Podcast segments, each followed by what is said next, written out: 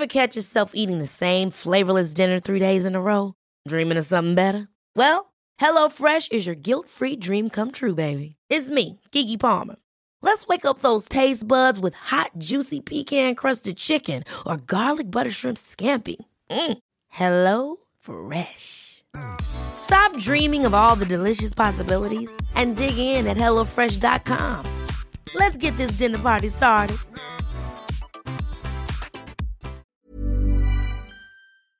Se van acercando las vacaciones y si tienes un bebé en casa, seguro que te preocupa cómo organizar sus comidas durante los viajes, los días de playa o las salidas a la montaña.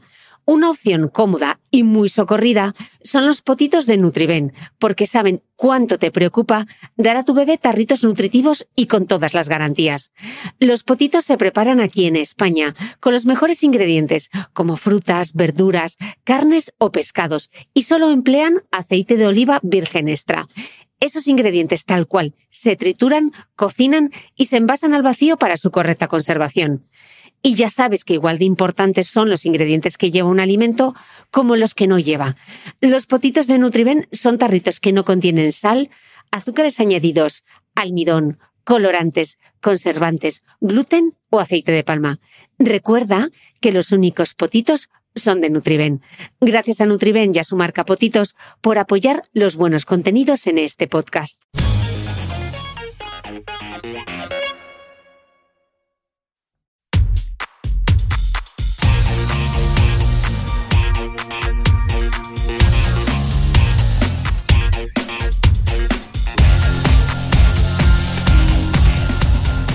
Hola a todos, soy Cristina Mitre.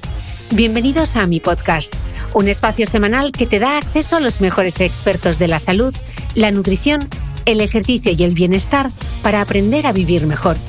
Suscríbete a mi programa en tu reproductor de podcast habitual o desde mi web cristinamitre.com, donde encontrarás además todas las notas de este episodio.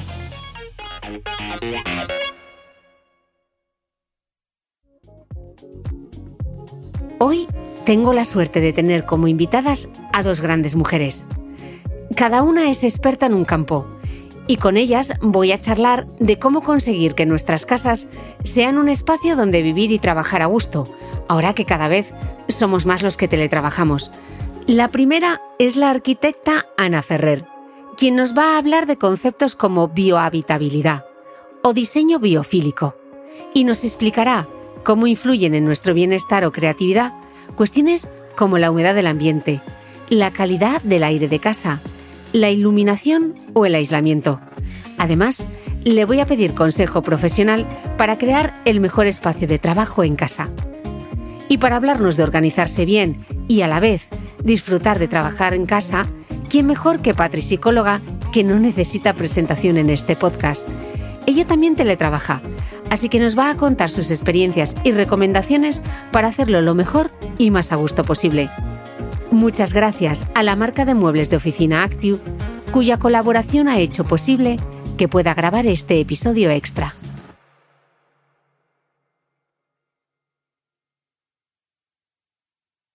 Ana Ferrer, Patri Psicóloga, bienvenidas al podcast. Gracias. Qué ilusión teneros por aquí. Eh, increíble dueto. Eh, para hablar hoy, vamos, que esté todo el mundo preparado porque le van a dar la vuelta a la mesa, la silla, la casa, la planta y a todo. Espero que, eh, que se pongan manos a la obra con todo lo que les vais a contar hoy entre las dos. Em, Ana, para arrancar, te, te he escuchado decir que ya nadie discute que la alimentación y el ejercicio van a mejorar nuestro bienestar físico y mental pero la decoración y la arquitectura de nuestra casa están en un segundo plano sin darnos cuenta de que pasamos el 90% del tiempo dentro de espacios construidos. Es increíble. Ana, ¿cómo, ¿cómo afecta el entorno en nuestro bienestar y en el descanso? ¿Nos puedes poner, por favor, ejemplos concretos? Pues sí, mira, em, yo siempre empiezo por un ejemplo, que es que cuando vemos en televisión ¿no? que se destruye un hábitat por un incendio o por cualquier catástrofe, ¿no? pensamos, estos animales, ¿no? ¿cómo van a vivir? ¿no? Si, su hábitat, si su hábitat se altera, cómo será su vida, ¿no? O cuando vemos animales en cautiverio también pues pensamos, ¿no? ¿Cómo será? ¿Y qué ocurre cuando lo trasladamos a las personas? ¿Somos inmunes al entorno o realmente también nos afecta, ¿no? Muchas veces pues pensamos que, que, bueno, que nosotros estamos a salvo o no tenemos nada que ver con todo esto. Y por poner un ejemplo muy claro, eh, pues empezaría hablando de la contaminación del aire. ¿Vosotras sabéis cuántos litros de aire respira una persona al día? Ni idea. Pues, Ni idea. Unos 10.000. Entonces, creo que a día de hoy nadie discutirá que una mala calidad del aire influye en la salud de las personas, ¿no? Entonces, cuando estamos en edificios, en nuestro lugar de trabajo, en nuestra casa, eh, realmente poder controlar y respirar un aire tan puro como si estuviésemos en la montaña es posible. ¿vale? Hay sistemas de renovación de ventilación y de filtros que nos permiten esto. Otro ejemplo, ¿no? Por lo que tú decías relacionado con, la, con el descanso, Mira, hay muchas personas, y Patri esto lo sabrá, que bueno, pues eh, no descansan bien, incluso que llegan a mucha gente toma medicación ¿no? para dormir. Pero realmente a muchas de estas personas, cuando tú les preguntas y analizas un poco cómo es su casa, cómo es su día a día, el tema de la luz lo vinculan únicamente a las pantallas, ¿no? Al móvil o al iPad. Pero realmente la mayor parte de viviendas no están iluminadas pensando en nuestras necesidades biológicas, ¿no? Entonces, haciendo pequeñas adecuaciones a ese espacio, podemos influir en lo que se llama, bueno, la higiene del sueño, ¿no? Y realmente pues tener espacios que promuevan ese descanso, tanto mm. lo que hacemos durante el día como lo que hacemos durante la noche. ¿Y los espacios, Ana, podrían llegar a enfermarnos? Pues sí. Es un determinante eh, importante el entorno, ¿no? Habréis escuchado quizás que hay quien dice que nuestra salud determina más el código postal que el código genético. ¿No? no sé si veis, eh, y de esto un poco, digamos, es de lo que trata la, la epigenética, que yo sé que vosotros en el podcast habéis hablado muchas veces de la epigenética, ¿no? cómo el entorno y los hábitos pueden modular la expresión de nuestros genes. ¿no? Entonces, eh, hay unas cifras muy rápidamente que podemos ver que incluso hay quien dice que el 70% de nuestra salud depende de eh, de los hábitos y de factores ambientales, mientras que únicamente el 20% dependería de la genética y el 10% del sistema sanitario. Entonces, mm, bueno, pues la respuesta es que sí, que el mm. entorno es muy determinante. Vamos a empezar con los palabras. Ana, ¿qué significa el término biohabitabilidad? Tela, ¿eh? Para pronunciar esto, ¿eh? sí, sí. Mira, si vamos, empezamos por una definición académica, eh, hablaríamos de eh, la capacidad que tiene un entorno para ofrecer las condiciones apropiadas para que viva un organismo, una especie o comunidad animal o vegetal, ¿vale? Pero si lo aterrizamos realmente a nuestra disciplina ¿no? del interiorismo y la arquitectura, bueno, pues lo que decimos es que la biología del hábitat lo que debe hacer es eh, ir un poquito más allá de cuestiones eh, de aspectos visuales, ¿no? de que los espacios sean visualmente atractivos y eh, aprovechar los conocimientos que tenemos a día de hoy sobre la ciencia y aplicarlos para contrarrestar los factores que ponen en riesgo nuestra salud. Podríamos llamarle diseño epigenético. A mí me gustaría que existiera ¿no? eso ya como, como algo instaurado. O en palabras eh, de López Otín, ¿no? el objetivo sería crear lugares llenos de armonía epigenética. Vale, ¿y eso cómo se traduce?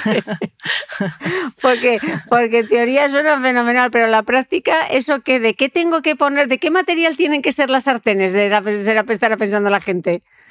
Bueno, a ver, realmente hay una parte que tiene que ver con eh, el diseño del edificio, o sea, es decir, mm. mira, en el, eh, yo trabajo, eh, mi, mi, trabajo como arquitecta se basa en un estándar que se llama WELL, ¿no? que viene de Estados Unidos, y al final lo que hicieron este grupo de investigadores fue que durante siete años estuvieron investigando médicos arquitectos y otros científicos sobre la evidencia que ya había publicada en torno a el impacto que tienen los edificios sobre la salud de las personas. Entonces, en base a, toda esa, a todas esas publicaciones, la ordenaron, ¿no?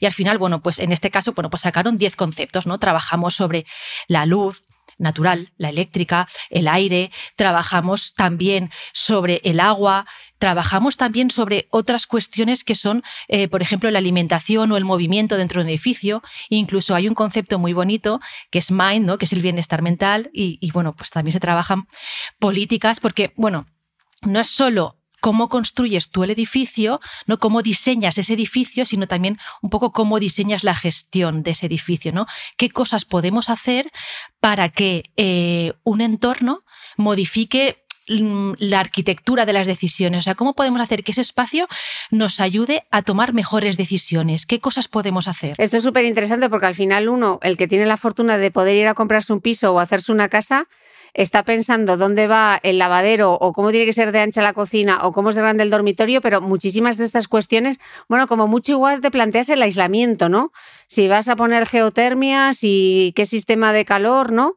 Pero estas cuestiones, Sí. ¿no? Pensar que un edificio, eh, que un edificio, claro, puede hacer que vivas una vida más saludable en el sentido, yo qué sé, que te, eh, que te invita a hacer más ejercicio o a caminar o Hombre, por tus supuesto, biorritmos. porque claro, tú imagínate, mira, los edificios de hoy en día, la mayoría entras y lo primero que ves es un ascensor. Y las escaleras donde están escondidas allá al fondo, fatal iluminadas, incómodas, feas. Pues no, o sea, lo que tenemos que hacer es diseñar edificios en los que tampoco se trata de prohibir, se trata de facilitar lo que es saludable. Entonces, si diseñamos escaleras que tengan una buena iluminación, que yo que sé, pues ponemos eh, elementos de diseño biofílico, incluso música, o sea, realmente podemos hacer mucho más, mucho más atractiva la experiencia de subir escaleras y al final, pues se trata de ir acumulando pasos y movimiento, ¿no? Qué interesante. Eh, segundo término que me gustaría que lo acabas de mencionar ahora, ¿qué sería entonces el diseño biofílico? Y esto no, no en el diseño de un edificio, ¿cómo cada uno de nosotros en nuestra casa podemos eh, aplicar alguno de estos conceptos? Vale. Bueno, no sé si todo el mundo habrá escuchado ya a día de hoy, ¿no? ¿Qué es esto de la biofilia?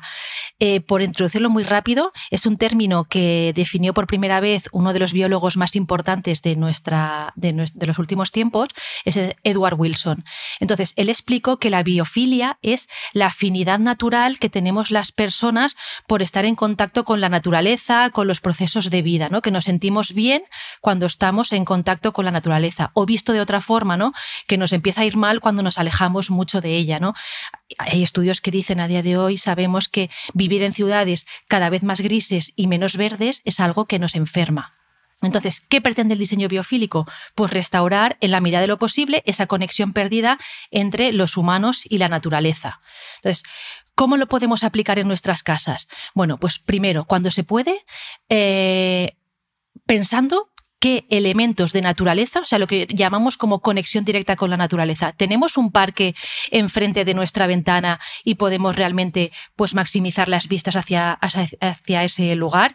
No sé si tenemos algún elemento natural aprovechable de luz, de aire, de agua, de fuego, plantas, ¿no? Bueno, pues esos, esos conceptos, introducirlos. ¿Qué ocurre? Muchas veces esto va a depender ya de la propia arquitectura, ¿no? no tanto de la decoración. Entonces, ¿cuál sería el segundo bloque de soluciones? Bueno, pues conexiones indirectas con la naturaleza. Hay estudios que dicen que incluso al cerebro, bueno, y esto Patri lo sabrá mejor que yo, eh, le podemos engañar eh, de alguna forma a través de imágenes de la naturaleza. Hay efectos que no son muy diferentes de ver la naturaleza de verdad o la naturaleza en imágenes. También podemos trabajar otros, eh, con los otros sentidos, o sea, conexión no visual con la naturaleza, pues con el tacto, ¿vale? Texturas naturales, el olfato, podemos trabajar, eh, pues yo que sé, con la lavanda, incluso con aceites esenciales, eh, incluso, bueno, pues en zonas de descanso, sonidos de la naturaleza. También podemos pensar en utilizar materiales naturales, colores naturales, simular la luz natural.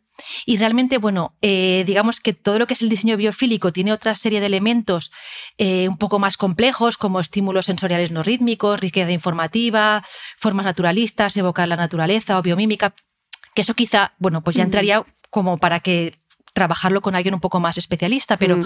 yo creo que con lo primero que hemos mencionado, pues ya se pueden y empezar a aplicar muchas cosas, ¿no? Explícanos el tema de la luz, Ana, porque justo arrancaste, arrancaste la, la entrevista hablando de la importancia de la luz.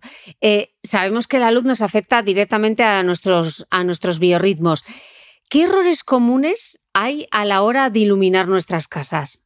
Y yo ahora estoy pensando que estoy fatal, o sea, con toda esa eh, y que- con toda esa contaminación lumínica que tengo aquí en Dubai, un Claro. aro de luz que tengo, otro punto de luz horrible ahí atrás. ¿Sabes cuántos coches pasan por minuto por debajo de tu casa a la hora del podcast? 31. Ahora que dices contaminación lumínica. Solo como dato informativo. Que lo sepas. Pues, eh, a ver, lo que suele ocurrir en las casas es que suele haber un exceso de luz, de iluminación, ¿vale? Hablo para nuestra casa, que en el caso de que trabajamos fuera, ¿vale? Y, volvemos por la tarde a casa y encendemos las luces. Entonces, cuando llega la noche, esa iluminación que está pensada, ¿no? Pues eh, eh, desde el punto de vista de las necesidades visuales, no tanto de las circadianas o biológicas que tú mencionabas, lo que suele ocurrir es que la iluminación suele ser demasiado intensa, y demasiado fría. ¿Vale?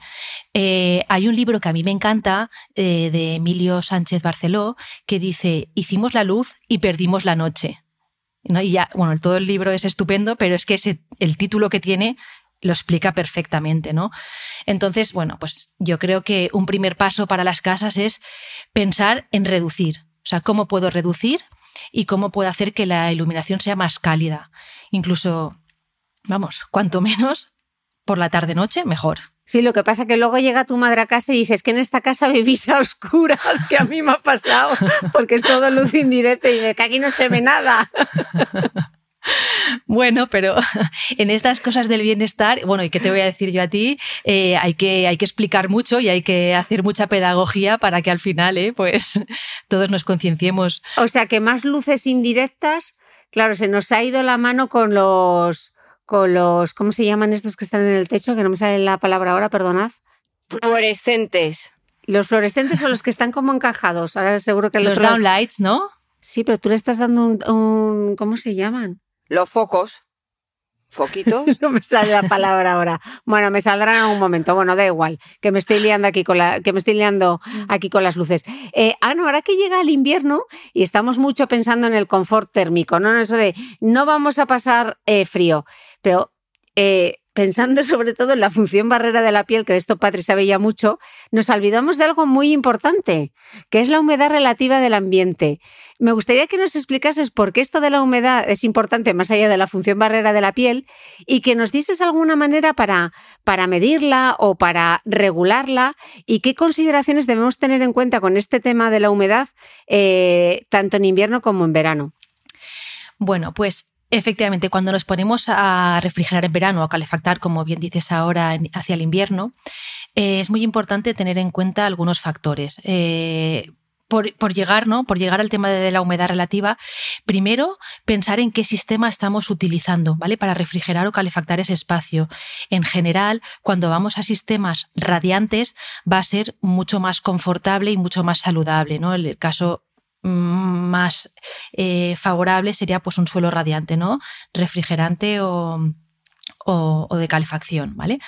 Eh, pero cuando vamos a sistemas por aire, algo que también yo insisto mucho cuando empezamos con estas épocas en las que vamos a cerrar mucho más las ventanas porque estamos pues utilizando energía para, para climatizar el espacio, es que de verdad es importante diferenciar eh, que cuando tenemos aire acondicionado, ¿no? lo que llamamos el aire acondicionado, eso no renueva el aire, ¿vale? O sea, son cosas diferentes. Una cosa es climatizar el aire, tratarlo térmicamente, y otra cosa es filtrarlo o renovarlo, ¿vale? Y esto no lo tenemos que perder de vista, luego si quieres llegaremos a eso, pero, pero es muy importante, ¿no? Tener ese punto. Y entonces sí llegamos a la humedad relativa, ¿no? Entonces, la humedad relativa es el vapor de agua que contiene el aire, ¿vale? Y, lo que y además se puede medir muy fácilmente porque casi todos los termómetros que tenemos en nuestras casas o que podemos adquirir por un precio súper económico miden la humedad relativa.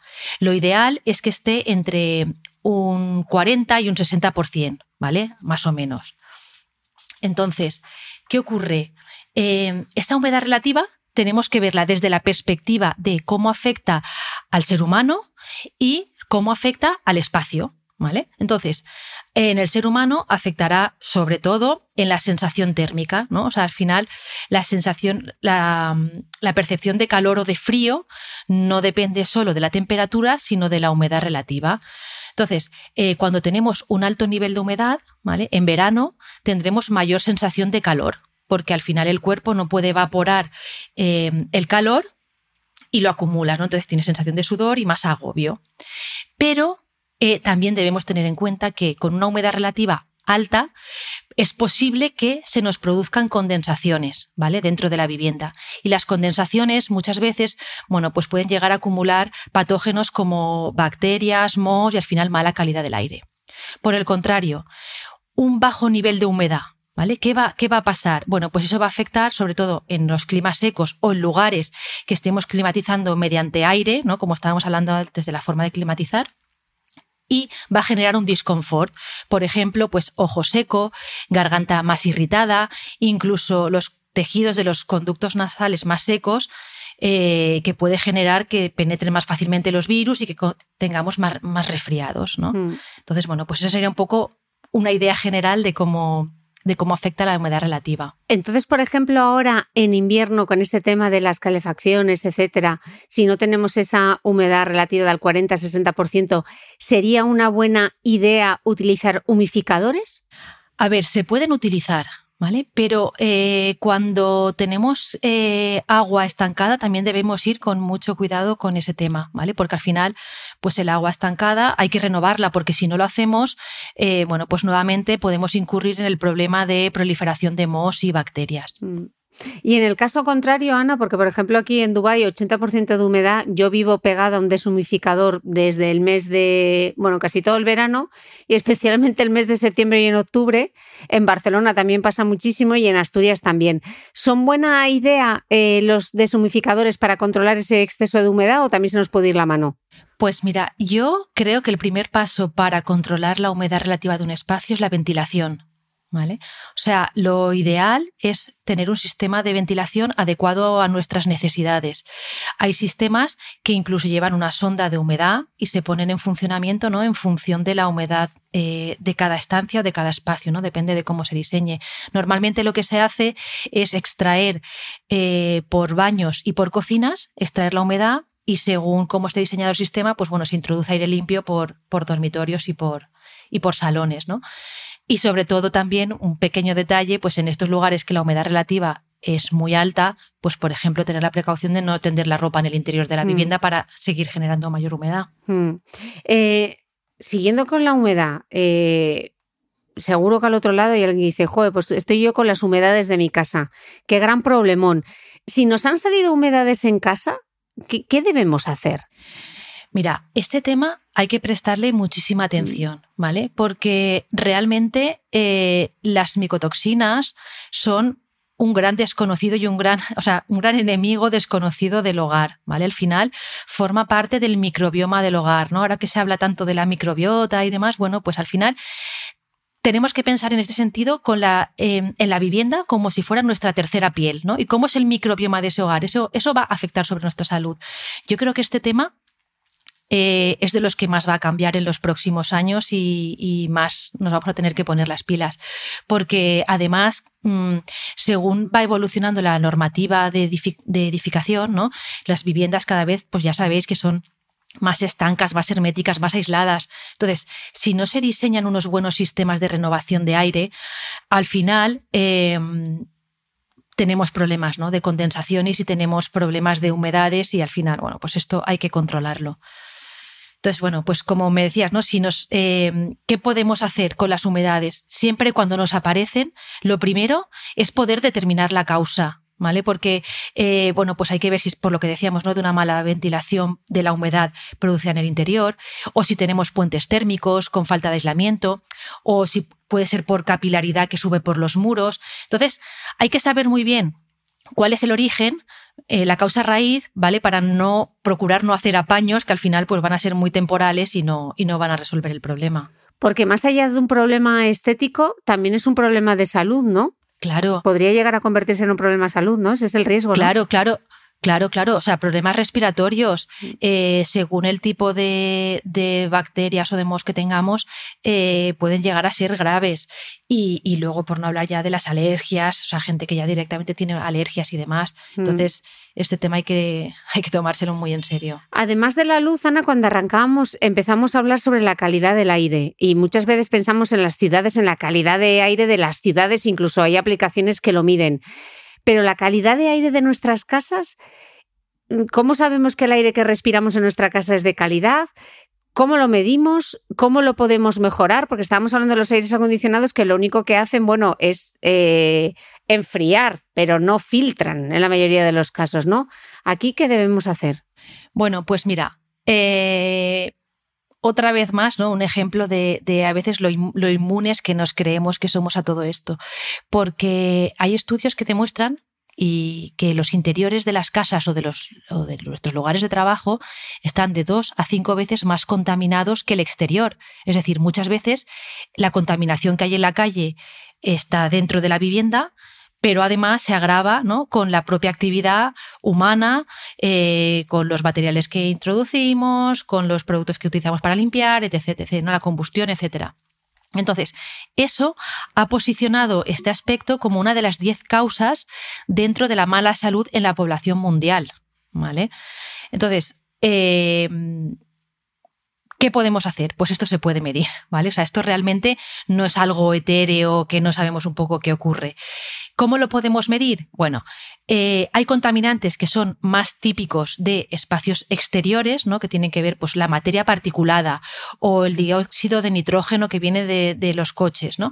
Todo esto podemos medirlo o podemos entrar en las webs de nuestra comunidad autónoma y casi siempre esos datos están publicados. Entonces podemos saber en nuestra ciudad más o menos en ese sentido cómo nos afecta. Y luego eh, la contaminación interior muchas veces está relacionada con los compuestos orgánicos volátiles o con el formaldehído, que está relacionado pues con los materiales de los, del mobiliario. Entonces, ya hay dispositivos realmente a un precio ya bastante asequible que, que nos permiten monitorizar la calidad del aire de nuestra casa. ¿vale? Entonces, y además es que tienen eh, em, soportes muy fáciles de entender, quiero decir, de saber realmente tu, problema dónde está. Entonces, sabiendo el problema dónde lo tienes, ¿no? Pues ya puedes eh, aplicar, eh, o sea, saber si a lo mejor lo que tienes que hacer es un sistema de ventilación y filtrar el aire de fuera, o lo que necesitas es cambiar un poco los materiales o utilizar otros productos de limpieza, etcétera. Vale, ahora están diciendo que nos diga por favor qué herramienta barata es la que podemos comprar y nos lo dirá, pero nos lo dirán las notas del podcast que os dejaré como siempre en mi web cristinamitre.com para no obligarnos aquí con, medidores, pero ya, como os leo la mente, ya sé lo que estáis pensando. Eh, no hemos mencionado la, la, palabra mágica, que es el ventilar. ¿Cómo se ventila de manera correcta, Ana? Vale, ahí tenemos que tener en cuenta tres factores, ¿vale? Eh, primero, la contaminación del lugar, justo lo que estábamos diciendo, ¿vale? Saber en qué situación estamos, ¿no? Si es un, lugar, eh, una casa en el campo que tiene un aire súper puro, pues bueno, pues podemos abrir las ventanas y ventilar, ¿no? En un clima cálido. Pero bueno, por no, por no adelantarme, la contaminación del lugar, el salto térmico, es decir, según eh, el salto térmico que tenemos entre el interior de la vivienda y el exterior, tendremos que pensar en una solución o en otra y la actividad que se está produciendo en el interior. Estamos pensando que estamos eh, eh, haciendo una actividad sedentaria, pero si pues estamos haciendo ejercicio, obviamente la ventilación tendrá que cambiar. Entonces, yo te voy a decir el caso, ¿vale? Mm, digamos, para ciudades con climas desfavorables, o sea que estamos utilizando calefacción o refrigeración y además tenemos contaminación. Ahí el mejor sistema que se podría aplicar es lo que llamamos una ventilación de doble flujo con recuperador de calor. ¿Vale? ¿Y qué es esto? Yo, ya yo ya, vamos, estoy como tú con la función barrera. Más o menos. Solo estoy pensando que, vamos, yo mucha lenteja y mucha mancuerna. Y luego es que vivo en el sitio más contaminado del planeta. O sea, madre mía. Bueno, voy a pues seguir tomando nota, Ana. sí, entonces necesitas una ventilación de doble flujo con recuperador de calor, que no es más que introducir eh, aire limpio y atemperado por eh, el dormitorio y los dormitorios y por el salón, ¿vale? Y extraerlo por, eh, como hablábamos antes, ¿no? Por las cocinas y los baños. Eso sería un sistema de doble flujo, ¿no? Es decir, que tú por un conducto introduces aire limpio y filtrado en las estancias habitables y lo extraes, generas no es una corriente, pero sí que generas un flujo, ¿vale? Para eh, renovar el aire interior. ¿Y por qué le llamamos recuperador de calor? Porque lo que hacemos, claro, tú imagínate, si tú ventilas, tienes eh, ahora puesta la calefacción y abres la ventana, vas a tener unas pérdidas energéticas brutales. Entonces, el recuperador de calor lo que hace es introducir el aire a una temperatura más similar a la del interior, ¿vale? Para que el salto térmico, o sea, para que no tengas tanta eficiencia, tanta pérdida energética, ¿vale? Entonces, bueno, pues eh, digamos que se produce un intercambio de calor entre el aire que sale y el que entra y consigues reducir un poco ese impacto ¿no? de, cambio de temperatura. Pero eso es una, a ver, que me estoy perdiendo, ¿eso es una máquina, yo qué sé, em, un purificador del aire, una máquina de purificar mm. el aire mm, tipo, mm, voy a mencionar marcas, porque me digo, eh, un Dyson, por ejemplo, que te purifica el aire? No. No, esto es, imagínate que pones en el, por ejemplo, en el techo de tu cuarto de baño, ¿vale? Instalan una como una caja, ¿vale? Como una máquina. Y entonces, eh, con unos conductos, que son pues más o menos de diámetro, pues 12 centímetros, más o menos, ¿vale? Eh, llevas tanto, o sea, llevas unos conductos, ¿vale? a los techos de los baños y llevas otros a los techos o a una pared de los dormitorios y del salón comedor, ¿vale? Entonces, esos conductos pequeñitos, unos son los que sacan el aire y otros lo introducen, y luego hay de esa caja principal que hemos dicho, dos conductos más grandes, que uno es el que, digamos, coge el aire del, exterior y otro es el que expulsa el aire viciado del interior de la vivienda. Si yo no puedo hacer eso, porque es que yo me estoy adelantando porque en el otro lado están pensando, vale, la obra del Escorial. Si yo no puedo hacer eso, ¿me serviría con una máquina que ayude a filtrar el aire o son un timo? No, no, no, no, no. O sea, cuando realmente no podemos hacer esa inversión, yo creo que hay purificadores de aire que funcionan fenomenal. Al final lo que están haciendo es recircular el aire por ese, por ese aparato y, lo, y lo limpian, lo purifican y lo vuelven a soltar. Entonces yo creo que está, que está bien, sobre todo cuando sean marcas pues buenas, ¿no? O incluso, por ejemplo, mira, hay máquinas de aire acondicionado, y ahora aquí no la quiero liar más, pero sí que sé que hay máquinas de aire acondicionado que cuando pasan el aire por su unidad interior, también te lo purifican, ¿vale? Entonces no lo estás renovando, pero sí que lo estás purificando. Lo que pasa es que eh, estas máquinas que tú comentas hay que contemplar bien que están dimensionadas para la superficie o para el volumen de aire que quieres tratar, ¿vale? Porque yo que sé, imagínate una, una, aula enorme y una maquinita pequeña en una esquina, pues no sé, puede dar la sensación de que estás como seguro, pero realmente pues no. No está haciendo mucho trabajo. Bueno, seguro que Ana también, que es muy generosa, luego en las notas del podcast voy a poder poner algún purificador de aire que a ella le guste, particularmente que le haya hecho ojos. Se está riendo, así que seguro que me lo va a pasar también. Em, eh, Ana, yo recuerdo leer eh, mucha revista de, de, decoración con consejos para que la casa fuese sobre todo más acogedora, ¿no? Y con todo lo que nos estás diciendo ahora, quizá habría que insistir mucho más en esos trucos para hacer un hogar mucho más saludable. Haznos como una especie de checklist de las cinco cosas eh, que debemos tener en mente con todo esto que hemos hablado. Claro, a ver, imprescindible el tema de la luz, el aire y la temperatura. O sea, esas son muy arquitectónicas y muy despacio y están ahí. Siempre vamos a poder introducir el cuarto punto sería la biofilia, es decir, vamos a ver qué podemos incorporar de manera sencilla a nuestra casa. Y el quinto punto, yo diría entrar a reflexionar ¿no? sobre la arquitectura de las decisiones. O sea, eh, sobre qué cosas puedo hacer yo en mi casa. Por ejemplo, yo qué sé, pues en la cocina eh, a mí me gusta destinar un espacio de enchufes, ¿vale? Para que pues todo el mundo de la familia por la noche deje cargando ahí el móvil y se vaya a la cama, ¿no? Sin, sin tecnología y demás, ¿vale? Pues ese pequeño gesto, ¿no? Que has modificado una, una parte de tu casa para facilitar un buen hábito, ¿vale? O yo qué sé, pues por ejemplo, tener, oye, pues un espacio, mira, voy a dejar este espacio aquí para tener un frutero y, oye, la gente cuando sale de casa que se lleve una pieza de fruta, ¿no? Y luego que no se compre cualquier cosa de una máquina de vending o cualquier cosa así. Entonces, bueno, pues pensar un poco qué podemos hacer eh, qué podemos modificar en nuestra casa, en nuestro espacio, para que nos ayude a que la decisión más fácil de tomar sea la más saludable. De acuerdo. Yo, por ejemplo, doy mi truco por si a alguien le, le sirve. Yo tengo botellas de agua, eh, termos de agua por toda la casa. En la habitación hay uno, en mi despacho hay dos, en la cocina hay varios, en el salón, o sea, siempre tener agua a mano. ¿Tú, Patri, tienes algún truco del almendruco? Pues tú eres de las mías. Yo, para que, como soy muy despistada, para que no se me olviden las cosas, lo tengo todo duplicado. Por ejemplo, el va a parecer muy superficial, el brillo de labios, el mismo que me gusta, uno en el bolso, uno en el maquillaje abajo, la crema de manos, una aquí, otra abajo, otra en la cocina, pues todo así. Mi marido me dice, ¿no puedes poner las cosas siempre en el mismo sitio? Digo, no, me facilito mucho la vida teniendo todo repetido. Digo, ¿qué más da? Se va a gastar a la misma vez que el otro. Entonces yo también me dejo todo repetido. Y lo del frutero con fruta, vamos, ya te digo yo que en mi casa eso es religión. Total. Em, Ana, decíamos antes que pasamos el 90% del tiempo dentro de espacios construidos. Y fíjate que pasamos un tercio de nuestra vida trabajando. Eh, tras la pandemia, lo cierto es que muchas empresas han instaurado el trabajo en jornada híbrida, es decir, unos días presencial en la oficina y otros días desde casa. Vamos a hablar ahora de los espacios de, trabajo que muchos tenemos en, nuestras casas, ¿no? ¿Qué recomendaciones darías a la hora de crear ese espacio de trabajo sano y creativo en casa?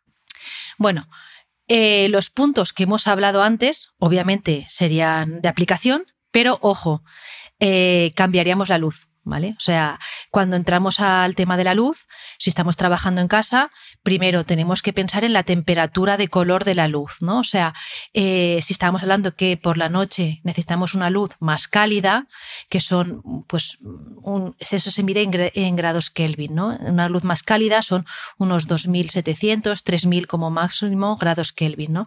Pues si vamos a trabajar en casa, quizás nos interese tener una iluminación más fría para por la mañana y a mediodía, ¿no? Que a lo mejor mirándolo ¿no? en, la, en la bombillita, pues sería unos 4.000, tampoco, tampoco más, ¿no? Pero también mayor intensidad. Entonces, eso sería un cambio fundamental eh, de una casa en la que se teletrabaja a una casa en la que no. La iluminación hay que revisarla. Y luego, bueno, pues aquello que estábamos diciendo, ¿no? aquellas cosas, o sea, ¿qué, queremos introducir? Por ejemplo, en el movimiento, obviamente tendremos que pensar en una, en una buena silla de trabajo, una mesa, eh, que nos que nos promueva ¿no? el movimiento, el movernos, ¿no? Incluso, oye, pues una pequeña zona para hacer esos snacks de movimiento, ¿no? Y, obligarnos a movernos. Eh, lo que hablamos de la alimentación, incluso, ¿por qué no? Si si tenemos ese espacio de trabajo en casa, pensar en un pequeño espacio restaurativo, ¿no? O sea, eh, bueno, a mí me gusta llamarle ¿no? La, embajada del reino de la paz, ¿no? Un pequeño lugar en tu casa en el que no se discute, en el que se, pues uno mm, puede hacer meditación, digamos, es un espacio casi sagrado, ¿no? Entonces, eso me parece también muy importante tenerlo en cuenta. Me ha, encantado cómo lo has llamado porque yo ese espacio lo llamo el sillón de la siesta. que tengo esa silla ahí detrás que podéis ver vosotras, que ahí me pongo y la mitad de las veces me quedo dormida. Ese es como mi momento de paz. Patri, ¿cuál es el tuyo? No, que ese espacio que estás nombrando es importantísimo. Nosotros sobre todo lo proponemos a la hora de tener conversaciones en casa o con la pareja o con los hijos que puedan generar algún tipo de tensión, pues si tú tienes escogido en casa un lugar donde tiene una serie de reglas asociadas, como que en este espacio no se puede levantar la voz, no podemos atacarnos, hablamos con tranquilidad, nos tratamos con respeto, pues al final es un, yo lo llamo el rincón zen, que es ese rincón que nos permite comportarnos de una forma mucho más amorosa, amable y respetuosa, para que, bueno, pues para evitar a veces esa violencia o agresividad que surgen en las conversaciones cuando no compartimos opiniones o cuando tenemos que expresar algo que no nos gusta y, y también puede ser un, bueno, pues un rincón que esté además decorado de tal manera que invite a esa paz, que puede tener unas velas, unos colores, unos cojines, donde sea un lugar que, nos acoja. Ana, volviendo, volviendo al tema del trabajo, eh, ¿Cómo puede el espacio de trabajo mejorar la creatividad e incluso el rendimiento? ¿Dónde solemos meter la pata? Bueno, pues eh, mira, se hizo una investigación sobre los cinco elementos de diseño más deseados ¿no? en los lugares de trabajo. Y los más votados fueron eh, la luz natural, un 44%, las plantas de interior un 20%, el lugar que fuera silencioso un 19%, vistas al mar un 17% y colores vivos eh, un 17%. Bueno, hemos dicho que eh, al final los dos más votados fueron la luz natural y las plantas de interior. Bueno, pues en este mismo estudio nos explicaban el panorama actual, ¿no? Y es que un 47% de las oficinas que se estudiaron no tenían acceso a la luz natural y un 58% no tenía plantas, ¿no? Entonces, al final, ¿cómo puede ayudarnos el espacio? Bueno, pues es que eh, sentirse bien a menudo equivale a sentirse capaz de hacer más. Y es tan sencillo como eso. Eh, ¿Habría alguna zona prohibida en casa para crear nuestro espacio de trabajo? Pues a ver, eh, como prohibida como tal, no, pero sí que puede ocurrir que una persona o no, una familia que está bueno, pues que ha venido trabajando fuera de su casa y de repente ha pasado a teletrabajar, eh, se dé cuenta que eh, zonas de su casa que en principio en su, en su estilo de vida anterior no tenían ningún problema, eh, pues durante el día no son buenas, pues yo que sé, por temas de ruidos, ¿no? O por, o por incluso por temas de luz, ¿no? Porque una cosa que suele ocurrir es que nos suelen pedir, no quiero mucha luz, ¿no? Pues bueno, cuando te pones a trabajar, mucha luz tampoco siempre es bueno, ¿no? Por eso quizás un espacio orientado a norte mm, puede ser un buen lugar para trabajar, ¿sabes? Porque vas a tener una luz más difusa, más fría y puede, puede llegar a ser interesante. Mm. Patri, ¿tú que, como yo trabajas desde casa, cómo lo tienes organizado? Bueno, yo trabajo desde casa, pero también trabajo mm, mucho fuera, como tú, que viajamos, que damos charlas. Yo tengo organizado un despacho, eh, ahí me gustan los espacios abiertos y lo tengo en la planta baja, donde tenemos una cocina totalmente abierta que se conecta con el despacho. Y es una cocina con una isla muy grande que, en la que suelen bajar mis hijos también a estudiar en la isla, hacernos un café, cuando tengo que tener intimidad, cierro una cristalera y bajo unos gestores y cuando no lo tengo todo conectado y luego tengo la suerte que mi despacho da al jardín de al jardín de mi casa. Oh, qué gusto. Entonces, mm, Nos yo tengo yo tengo el verde. yo tengo el verde. Tengo cristalera a la izquierda que da al jardín, cristalera a la derecha que da ese espacio abierto y entonces me encanta poder trabajar cuando no necesito un nivel de concentración de estar sola viendo a mis hijos tomándose un café y estudiando ahí. Y cuando no, pues cierro y, ya está. Qué maravilla. Yo, bueno, estoy, yo, yo, estoy aislada en el cuarto de invitados que reconvertí en despacho porque llegó un punto que estaba en plena pandemia, tuve que montar el despacho en la mesa del comedor y eso fue fatal porque, claro, no desconectaba, como no tenía espacios diferenciados eh, entre la intensidad de la pandemia y luego que veía todo el rato los micros y el ordenador, eh, pues para mí es fundamental diferenciar los espacios. O sea que cuando pasas tantas horas trabajando en casa, que el despacho sea el despacho, aunque esté en otra habitación, como en mi caso, que es el cuarto de invitados, pero poder cerrar la puerta y olvidarme, no estar en el salón tumbada en el sofá y estar, ver un micro a lo lejos y el ordenador, ¿no? Para mí eso, por ejemplo, Fíjate que, que a mí lo de los espacios, y yo soy la primera que digo que los espacios diferenciados, pero no sé, yo tengo como tan integrado el trabajo en mi vida, yo tengo casi el, trabajo como un estilo, como un estilo de vida, que hay muchas veces en que me gusta ponerme a trabajar en la isla que tenemos en la cocina, eh, porque hace que, que mi trabajo sea todavía más acogedor una de mis pasiones, aparte del ejercicio físico, es la cocina y cocinar. Entonces, cuando me siento ahí con el ordenador a editar algún vídeo, a contestar en las redes, todavía me siento más feliz haciéndolo porque estoy en un espacio que para mí es muy bonito y que además hemos diseñado aquí con, yo con mucho gusto, es muy elegante, muy abierto, muy, muy zen. Entonces, llevar el trabajo a esa zona es todavía disfrutar más del pues trabajo. Qué maravilla, ¿ves? Aquí cada uno tiene que al final eh, organizarlo un poco también con lo que mejor que le cuadre, ¿no?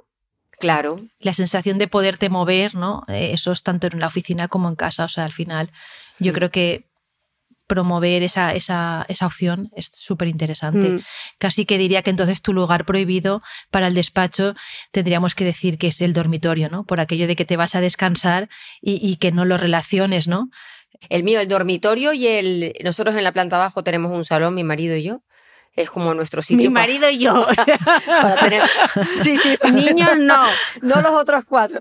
Lo, bueno, los niños que ya son todos adultos de vez en cuando bajan también abajo, por supuesto. Oye, vamos a ver una película juntos, pero bajamos abajo a ver el telediario, entonces nuestro salón y ahí no se, no se suele trabajar. Me encanta. Adults only. ¿Quién tiene piscina? Padre tiene salón con tele. Entonces, em, entonces se me meterían allí, adults only se me meterían los cuatro y el perro que también es adulto ya. O sea, ¿para qué te aquí el camarote de los hermanos Marx? Hey, it's Danny Pellegrino from Everything Iconic. Ready to upgrade your style game without blowing your budget? Check out Quince. They've got all the good stuff, shirts and polos, activewear and fine leather goods, all at 50 to 80% less than other high-end brands. And the best part? They're all about safe, ethical and responsible manufacturing. Get that luxury vibe without the luxury price tag. Hit up quince.com slash upgrade for free shipping and 365-day returns on your next order. That's quince.com slash upgrade.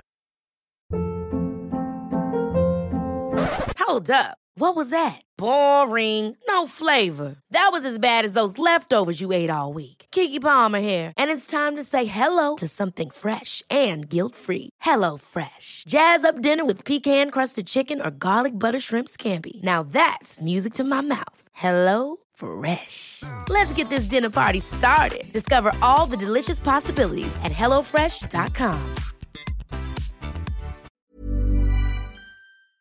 ¿Sabías que los bebés son capaces de autorregularse y comer lo que necesitan? Hasta el primer año, la leche ha de ser su alimento principal, bien sea lactancia materna o artificial, y poco a poco podrán ir probando diferentes texturas y alimentos. Ahora, con buena temperatura, a todos nos gusta salir más de casa, y en verano pasamos mucho tiempo fuera, en la playa, la montaña o recorriendo el mundo. Si tienes un bebé que ya ha empezado con la alimentación complementaria, para esos momentos puedes contar con los diferentes tarritos que ofrece Potitos. Hay recetas para bebés desde 4 y 6 meses y solo llevan ingredientes como frutas, verduras, carnes o pescados que se trituran y se envasan tal cual. Los potitos de Nutriben son tarritos seguros, fáciles de conservar y transportar, ya que no necesitan refrigeración, tan solo mantenerse en un lugar fresco. Se calientan en microondas o al baño María, sin conservantes ni azúcares añadidos. Gracias a Nutriben y a su marca Potitos por ser nuestro mecenas del mes.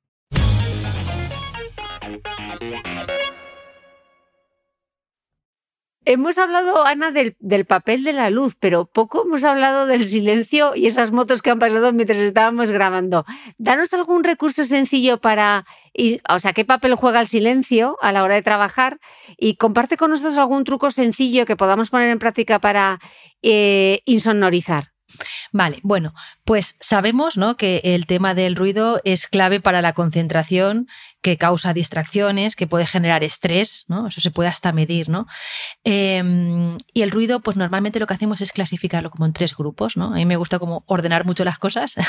Entonces, una cosa es el que tú comentabas, el que proviene del exterior, otro es el que generamos en el interior, desde el habla hasta los equipos de climatización, por ejemplo. Y luego em, hay otro grupo que tiene que ver con, eh, no tanto con eh, con el, aislamiento en sí, sino con una mala acústica, ¿no? Cuando realmente no podemos comprender la palabra, ¿no? O sea, no podemos realmente porque hay reverberación. Entonces, eh, a ver, insonorizar, ¿vale? O sea, aislar es más difícil que acondicionar acústicamente, ¿vale? O sea, para aislar realmente necesitamos, en la mayoría de los casos, hacer obra, ¿vale? O sea, mejorar las ventanas, eh, mejorar los cerramientos, pero en cambio, para condicionar acústicamente un espacio y que nos podamos comprender mejor, que no tengamos que levantar la voz para tener una conversación, eh, sí que podemos recurrir a elementos como mamparas de separación o sillas con textiles, ¿no? Que nos, que nos permitan reducir esos niveles de reverberación en el espacio. De acuerdo. Eh, Ana, antes comentabas que me ha apuntado aquí el tema de las bombillas, de las luces, lo de los grados Kelvin, el tipo de luz. Yo la verdad es que cuando voy a comprar bombillas entro como una realidad paralela y nunca sé qué es lo que tengo que comprar. ¿Nos puedes dar algún otro truco? Sí. El, sí, lo primero que haríamos es ver, eh, pues eso, ¿no? La temperatura de color de la, de la luz Elegir si es más cálida o más, o más fría.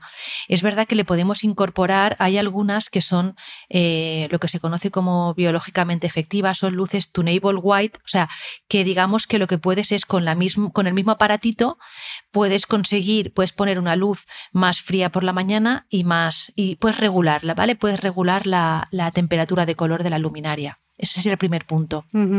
Algo que creo que también es muy importante tener en cuenta es lo que llamamos el CRI, que es el índice de reproducción cromática. ¿Vale? Esto lo podemos ver en, la, en, el prospecto, en la caja, y cuanto más alto es, cuanto más se acerque a 100, quiere decir que eh, esa luminaria reproduce mejor la luz. ¿Cuál es, o sea, cuando vosotros, por ejemplo, estamos en una tienda y realmente queremos ver el color de una prenda de ropa, muchas veces no salimos a la calle para ver realmente qué color es. ¿Vale? Eso es porque nuestra fuente patrón es el sol. Nosotros reconocemos los colores en base a ese patrón, que es el sol. Entonces, una luminaria de buena calidad reproducirá los colores de forma parecida al sol. ¿Vale? tendrá un CRI alto.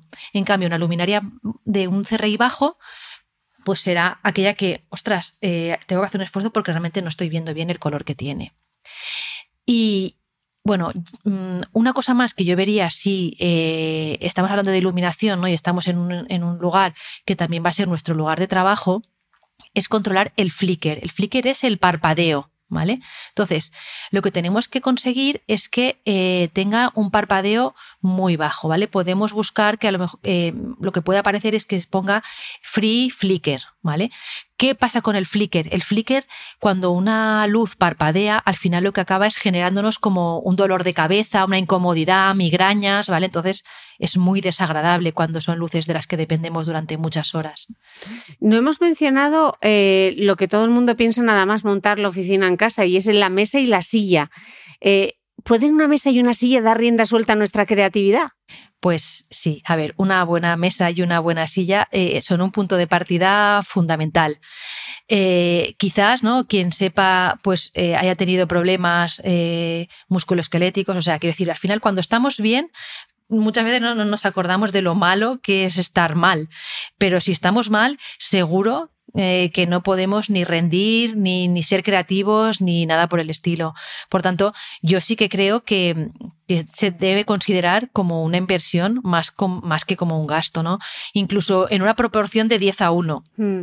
¿Y, cuál sería la mejor manera para elegirlas, eh, tanto la mesa como la silla, dónde colocarla, en qué debemos fijarnos? Vale. Eh, las sillas eh, yo en lo que me fijaría, o cosas que nos podemos fijar, ¿no? Que sean regulables, ¿vale? En, por supuesto, en altura, en la profundidad del asiento, el soporte lumbar, el ángulo del respaldo, si es eh, ajustable no, los reposabrazos, ¿vale? Esas cosas. Em, por supuesto, las mesas, ahora que sabemos, ¿no?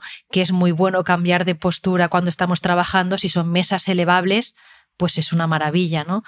Eh, esas mesas de qué están fabricadas, o sea, ¿son libres de formaldehídos o van a incrementar la contaminación de nuestra casa, ¿no?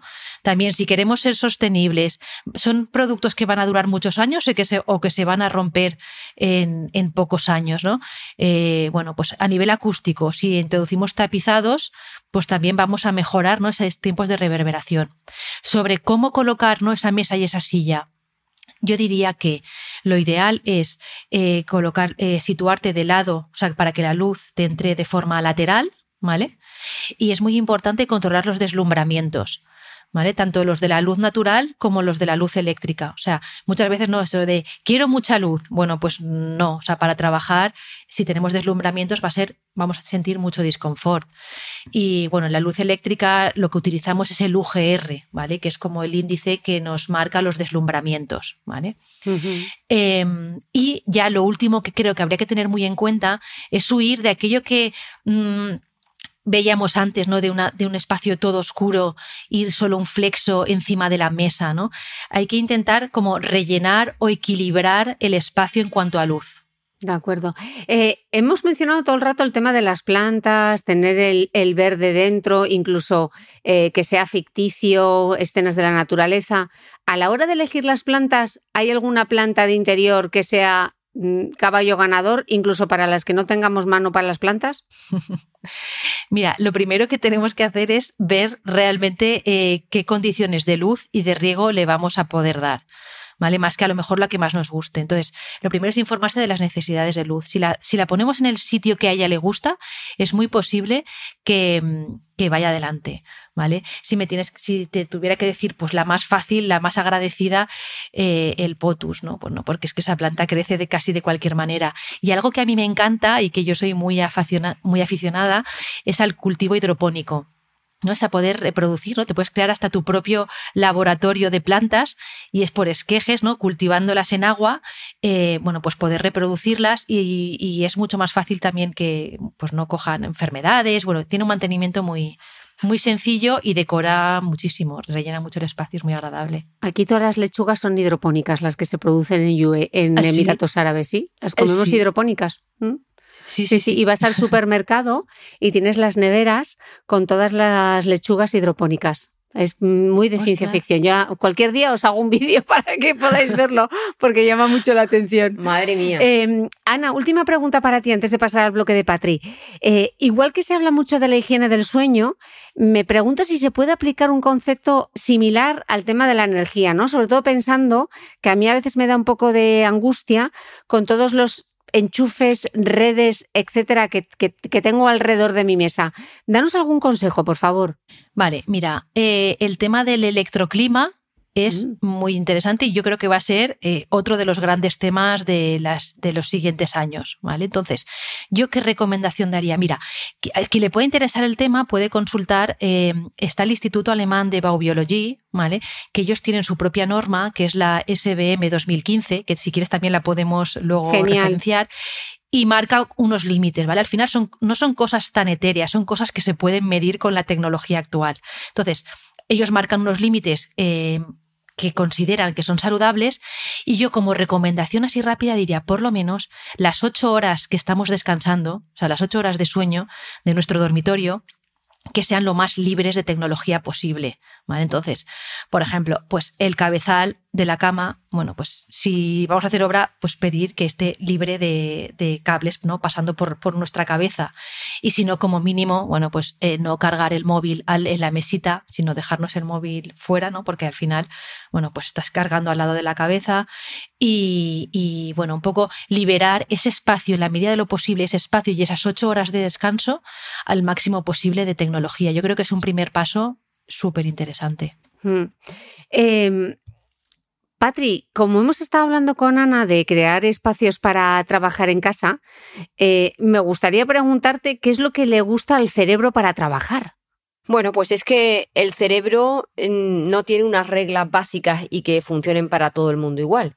Es que depende un poco de la personalidad de cada uno. Hay personas que para poder trabajar tranquilos necesitan tener todo perfectamente ordenado. Incluso si pasamos a una parte más obsesiva, conocemos que hay gente que quiere todo en la misma dirección, apilado de la misma manera. Hay personas que necesitan un poco de caos para poder trabajar porque necesitan esa parte más informal, les inspira. Hay personas que necesitan tener todo sobrecargado y otra gente que busca ese minimalismo. Entonces lo que hay que hacer es que cada uno trabaje un poco su conocimiento y se dé cuenta de qué tipo de espacio le ayuda a tener mayor concentración y, y mayor atención. Lo que no puede ser es que tú seas una persona que necesitas el minimalismo y tengas una mesa llena de carpetas, papeles y no tengas las cosas en Mm. su sitio. Entonces va a depender un poco de lo que cada persona necesita, pero que lo que tú tengas en tu mesa o en tu espacio eh, te ayude a concentrarte. Igual pasa con la luz. Hay gente que hay un tipo de luz que le da dolor de cabeza, pues igual tenemos que ocuparnos de cambiar esa luz y buscar la luz que nos ayude a sentirnos Mm. mejor. La pregunta del millón, Patri, ¿qué es lo que enciende la llama de la creatividad? Bueno, pues la llama de la creatividad en un principio la enciende no hacer nada. O sea, que parece, esto lo hemos hablado muchas veces, Chris, eh, la creatividad es una función cognitiva que necesita que otras funciones cognitivas estén dormidas.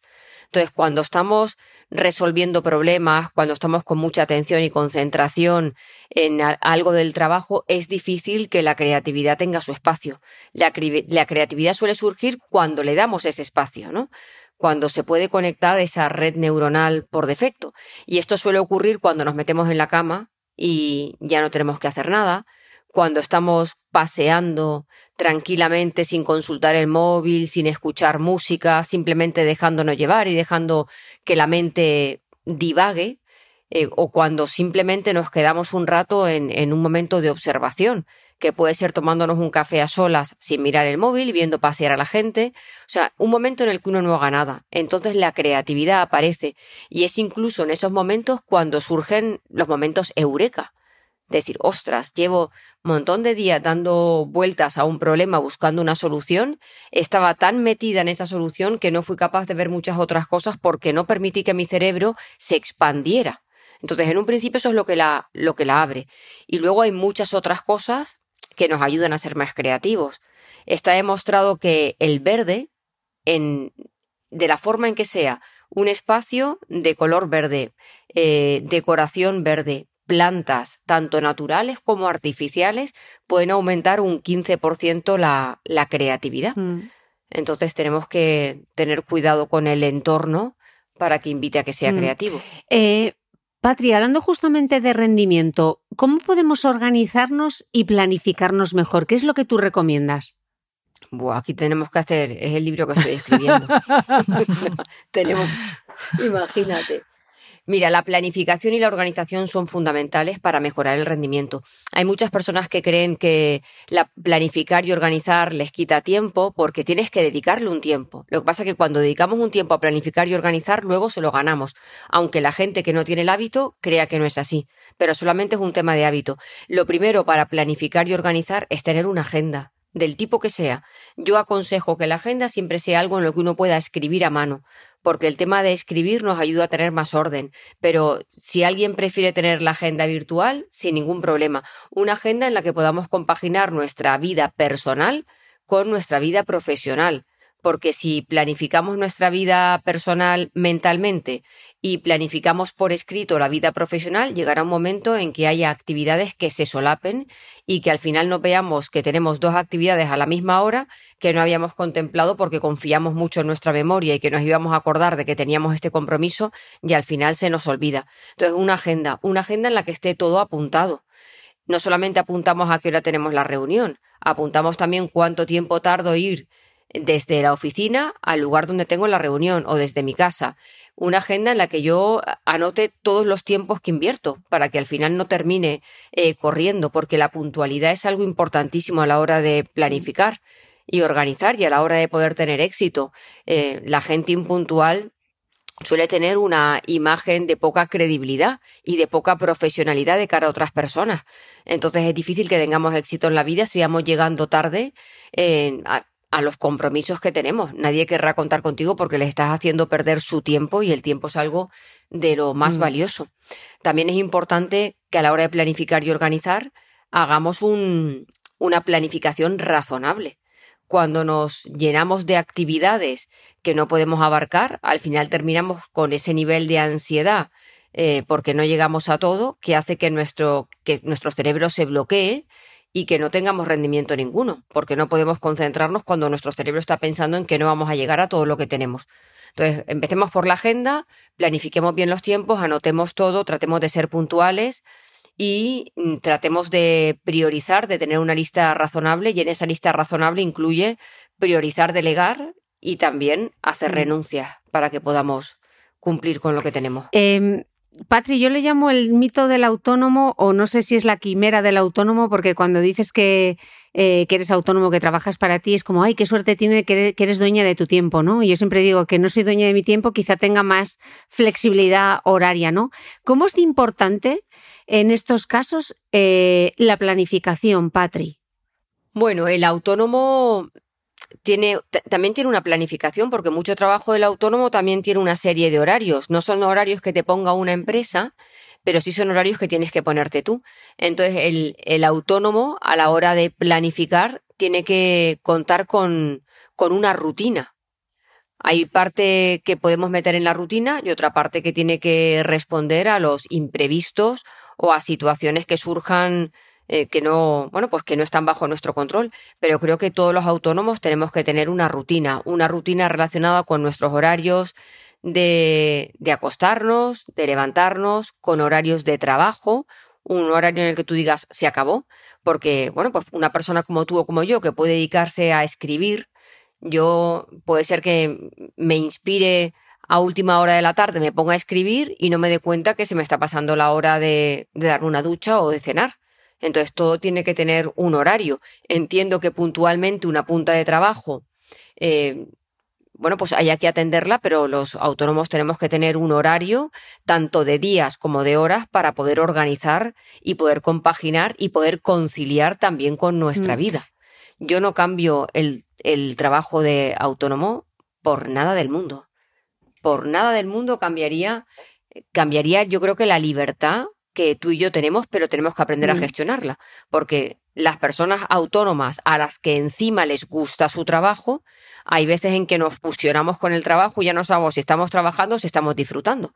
Porque yo creo que hay muchas veces que trabajando tengo la sensación de estar meditando cuando rotulo los posit, cuando me pongo a hacer pijadas con algún vídeo o algo así, eh, la, la sensación no es de trabajar, sino de estar totalmente focalizada en una tarea que es casi un, un ejercicio de meditación. Así que tenemos que tener Mm. cuidado. Eh, Patri, a veces el, el riesgo del teletrabajo es esa sensación de no desconectar nunca. Eh, ¿Cómo puede jugar el espacio a nuestro favor y en nuestra contra? Bueno, yo creo que el teletrabajo, como hemos visto, tiene muchas ventajas.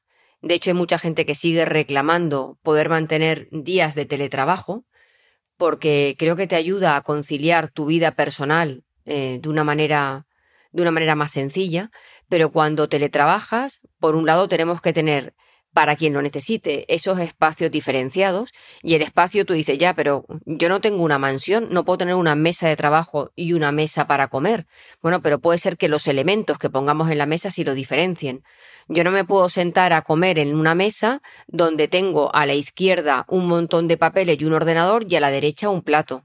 Tendré que hacer el esfuerzo de apartar o tener un carrito donde colocar las, o algo que sea fácil, un carrito donde colocar todo lo del trabajo, despejar la mesa, utilizarla para comer y que cuando sea el momento del trabajo igual tenga una planta o una vela, algún elemento de decoración que me diga ahora estás trabajando porque el cerebro también necesita ese tipo de estímulos porque los ayuda a concentrarse. De hecho, esto tiene que ver con el, con el efecto del priming. El priming hace referencia a una serie de elementos que pueden ser desde las palabras que utilizamos hasta los elementos de la decoración que nos ayudan a meternos más en esa tarea y nos generan emocionalmente una conexión, nos generan también un estado emocional. Entonces, eh, aprender a diferenciar espacios, aunque tengamos una mesa para una mesa para todo. Y es muy importante en el teletrabajo tener un horario que tú cumplas, hacer tus descansos, porque en, cuando estás en la oficina nadie se salta ese café que va a tomar con un compañero. Pues igual aquí en tu casa, teletrabajando, tienes que tomarte ese café contigo mismo y tomarte ese minutito para respirar, para meditar, para ir al lavabo, para lo que tú quieras y, por supuesto, desconectar de la tecnología cuando hemos terminado el horario de trabajo. Mm. Justamente te iba a preguntar por eso, Patri, ¿cómo se desconecta del trabajo? Eh, sobre, para todos en general, pero sobre todo cuando la oficina está muchas veces en tu casa. Pero el problema es que la oficina no la tienes en casa, la oficina la tienes en el bolso, en, en el tranvía, porque va toda metida en un teléfono móvil. Yo tengo una norma y es que no llevo el correo electrónico, no llevo correo electrónico en el teléfono móvil, me niego. O sea, para mí el correo electrónico sí es algo que tengo asociado al, al, al, trabajo, entonces no quiero que en el momento en el que estoy viajando en, en un tren donde puedo dedicarle tiempo a leer, tenga que tener un móvil donde van entrando notificaciones.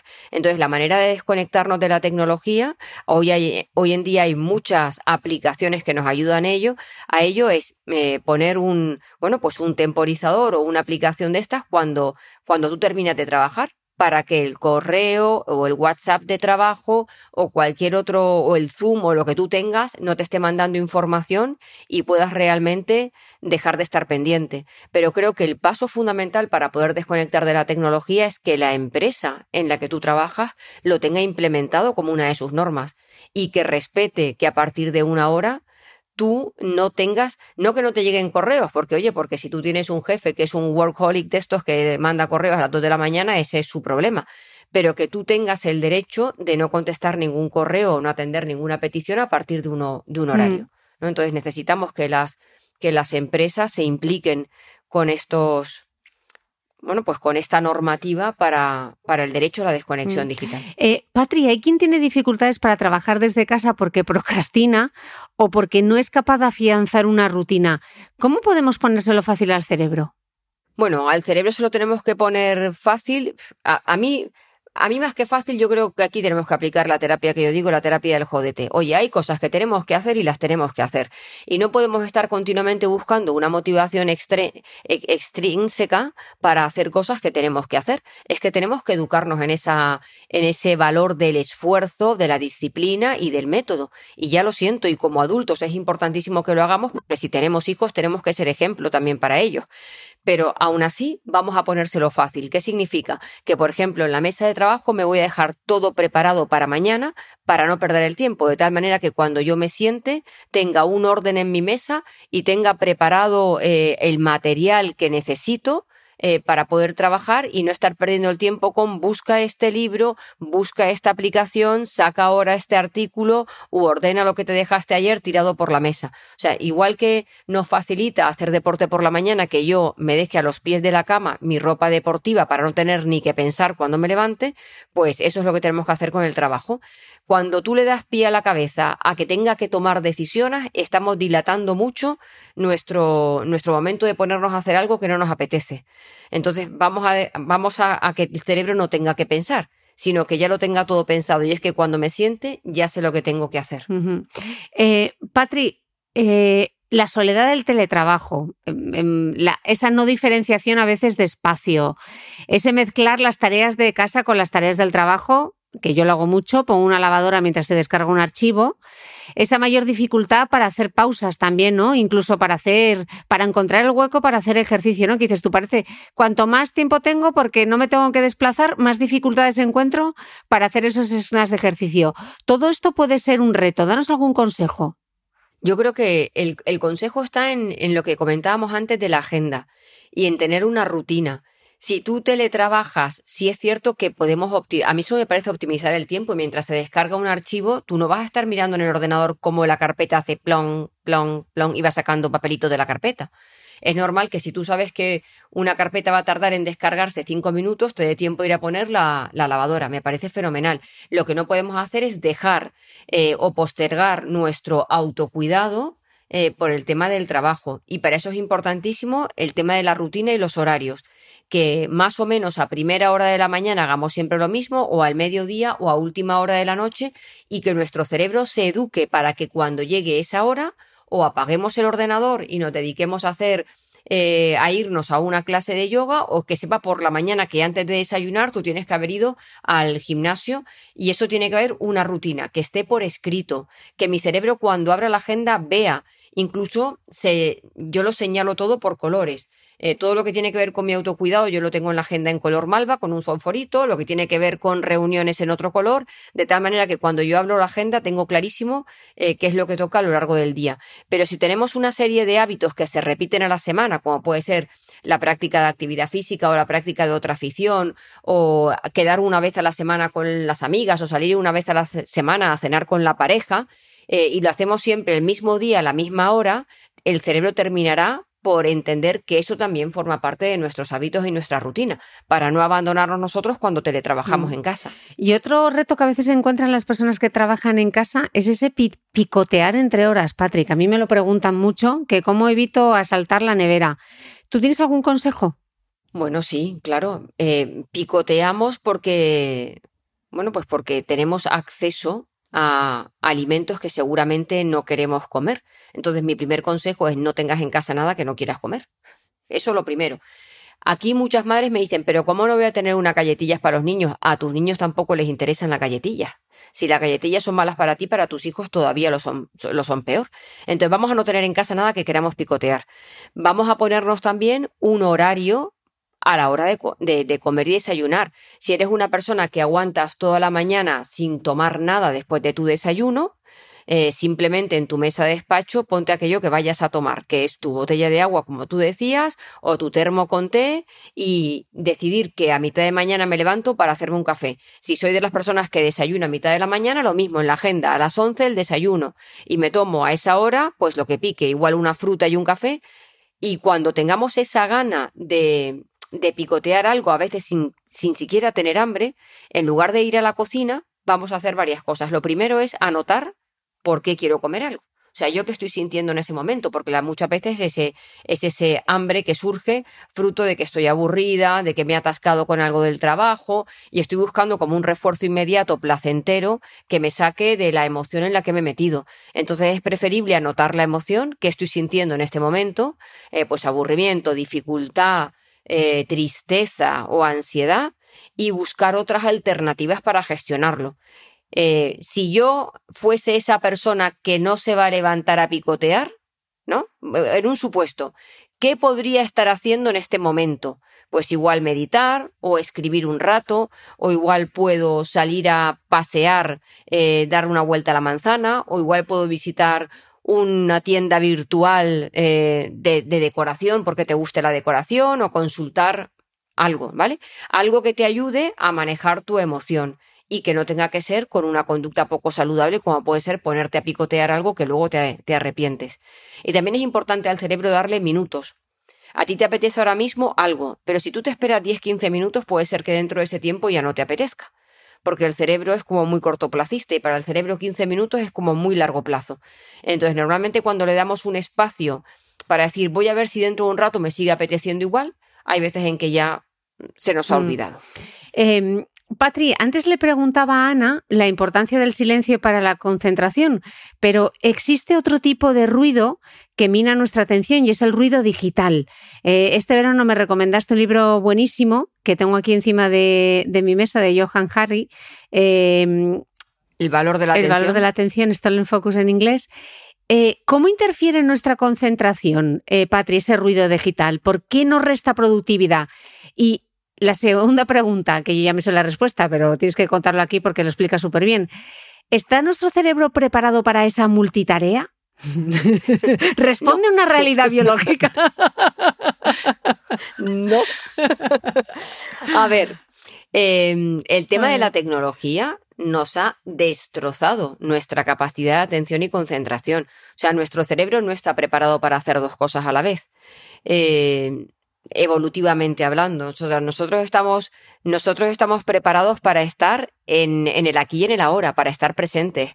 Hace 30 años, cuando no existía la tecnología, nos poníamos a trabajar y teníamos pocos distractores. O sea, estábamos en lo que estábamos y teníamos mayor capacidad de concentración, de atención y también de, de éramos más resolutivos y más creativos. Ahora eh, tenemos un interruptor continuo. Y el interruptor continuo es la notificación que entra, el ruido del correo electrónico, de tal manera que si tú estás concentrado en una tarea y aparece esa eh, interrupción, lo normal es que te distraiga, atiendas, y aunque no la atiendas, atiendas o no la atiendas, te saca de tu tarea, de tal manera que cuando vuelves, recuperar otra vez el nivel de concentración y atención que tenías antes de abandonarla puede costarnos hasta veintitantos minutos. Wow. Eso es lo que dice la investigación. O sea que tú imagínate lo que significa estar interrumpiéndonos continuamente por un aparato que tiene todo. Tiene WhatsApp, tiene aplicaciones, notificaciones, incluso de todas las mm, aplicaciones que tienes de tienda online. Ha llegado una rebaja de no sé qué, te ha llegado un correo electrónico, te ha llegado una notificación de tu gimnasio, de todo te entran notificaciones. Entonces, eso continuamente está rompiendo nuestra atención. Así que ahora se sabe que nosotros tenemos mucha más capacidad, perdón, mucha menos capacidad de estar durante manteniendo la atención en, en un libro de texto. Eh, la gente joven no es capaz de leer un párrafo, le cuesta muchísimo eh, mantener la, la lectura porque se aburren, porque buscan noticias rápidas, noticias cortas que salten de un lugar a otro. Yo estoy cansada de que muchos... mm, de estos digitales me escriban por, eh, por Instagram privado y me dicen, tienes un contenido maravilloso, pero tus vídeos podrían ser mucho más dinámicos si los hicieras más rápido y no los mando al carajo porque soy una persona muy educada y porque entiendo que no tienen ninguna mala intención, pero pienso, no quiero que mis vídeos sean más rápidos, ni que tengan flashes, ni que se corten, ni que vayan, ni que vengan. Digo, el que no aguante un vídeo cinco minutos seguidos, donde les estoy dando herramientas gratuitas de psicología, que cambie de cuenta de Instagram. Pero eso es lo que busca la gente. Pim, pam, pum, corta. La gente se pone a hacer recetas en Internet que, que parece que se puede cocinar en dos minutos y no se puede. No se puede, no me, no me cuentes milongas y a mí eso me estresa muchísimo. Y esa es la velocidad a la que nos estamos acostumbrando. Me parece una falta de educación escuchar los audios a 1,5.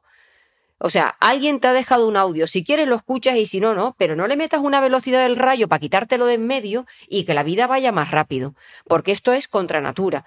Y esto nos lleva a lo del cerebro multitarea. Nos han metido en la empresa que podemos hacer muchas cosas a la vez. Estos eh, somos unos, eh, ¿no? Eh, eh, somos unas personas que tenemos que ser competitivas, ambiciosas, ocuparnos de todo, estar todo el día superándonos. No es posible, ya lo siento. La superación constante no es posible porque hay momentos en los que tenemos que frenar y estar en muchas cosas a la vez tampoco es posible porque el cerebro no tiene esa habilidad, no la tiene.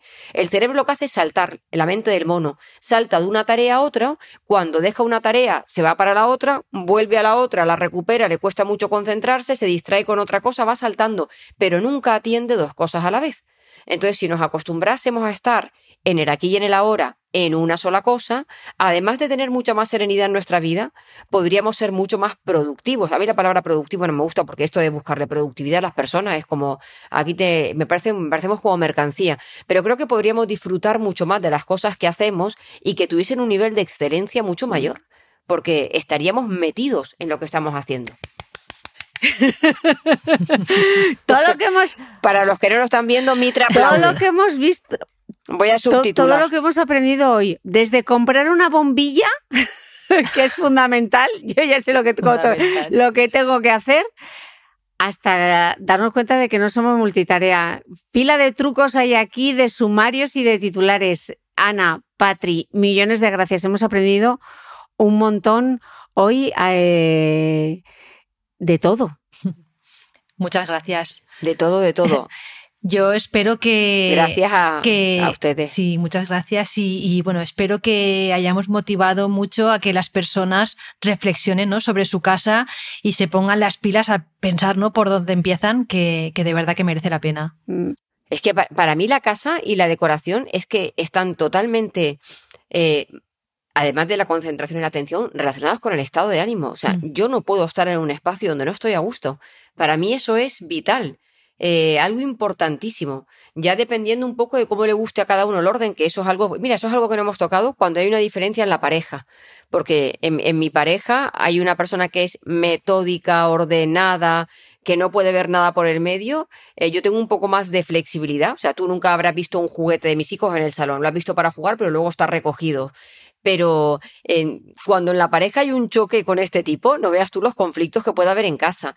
Y lo importante que es tener un espacio en- al que tú tengas ganas de volver.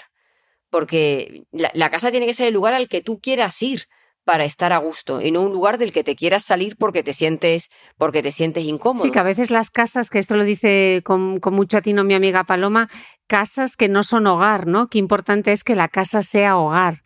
Claro, totalmente. Sí, en la casa hay que invertir, hay que invertir Mm. dinero. Porque es un lugar en el que tú tienes que estar a gusto, que la gente luego se lo gasta en gamba. Y que la, Pero es mejor. Sí. Bueno, yo y creo que que la sientas tuya. Sí. Yo creo que en la pandemia muchos se dieron cuenta, ¿no? De la importancia que era estar a gusto en su casa cuando de repente nos encerraron y nos dimos cuenta de que qué mal montadas teníamos muchas veces nuestras casas, ¿no? Bueno, es que se dispararon, ¿eh? Se dispararon los proyectos de reformas, de gente comprándose terrenos para hacerse chalés. O sea, eso fue un boom el 2021 brutal. Mm. Pues nada, Ana, Patri, lujazo hablar con vosotras dos. Muchísimas gracias y espero coincidir pronto. Un besazo. Un beso. Beso, gracias.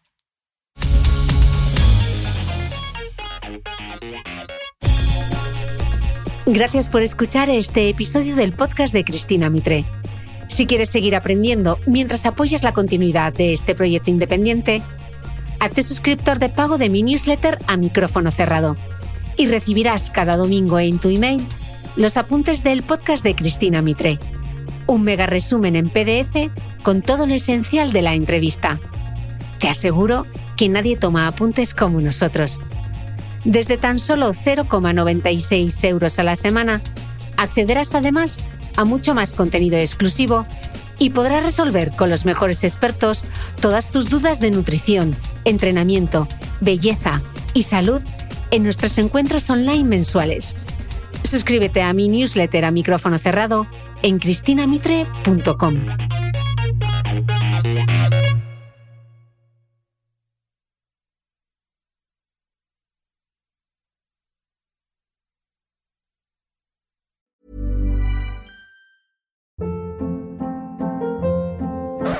Hold up. What was that? Boring. No flavor. That was as bad as those leftovers you ate all week. Kiki Palmer here, and it's time to say hello to something fresh and guilt-free. Hello Fresh. Jazz up dinner with pecan-crusted chicken or garlic butter shrimp scampi. Now that's music to my mouth. Hello Fresh. Let's get this dinner party started. Discover all the delicious possibilities at hellofresh.com.